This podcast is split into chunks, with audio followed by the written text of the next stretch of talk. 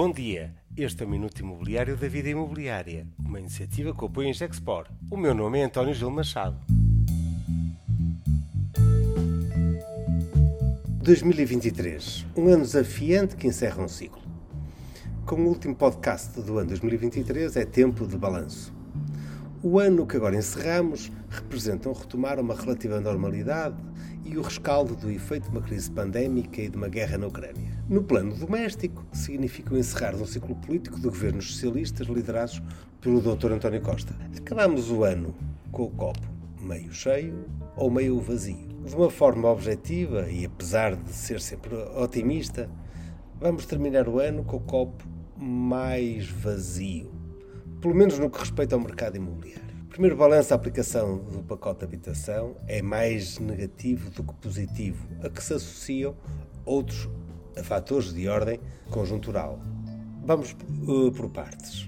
Temos menos compradores internacionais em Lisboa e Porto. Os dados da Confidencial Imobiliária relativos ao primeiro semestre já davam uma nota de menos 19% de transações por internacionais. E acredito que os dados até ao final do ano vão confirmar o que é um sentimento. A oferta disponível para arrendamento continua em quebra e a confiança dos proprietários destruída pelas medidas apresentadas. O alojamento local está em convulsão, com uma total insegurança sobre a validade das suas licenças de atividade e abraços com uma completa confusão fiscal, com imposto adicional ao AEL que nem se sabe se vai ser aplicado por falta de regulamentação específica. O simplexo do licenciamento, ameaça ter ficado nulo da sal deste fim precipitado de mandato, ou seja, sem aplicação. As transações de imóveis, mesmo mantendo um nível de resiliência assinalável, estão a reduzir, muito fruto do nível de taxa de juros que estão num patamar de máximos desde final de ano. Com a confiança dos promotores imobiliários em baixa, são também menos as promoções de habitação a serem lançadas neste final de ano. No mercado de investimento imobiliário, as transações, pelo menos aquelas com investidores institucionais, caíram para menos de metade.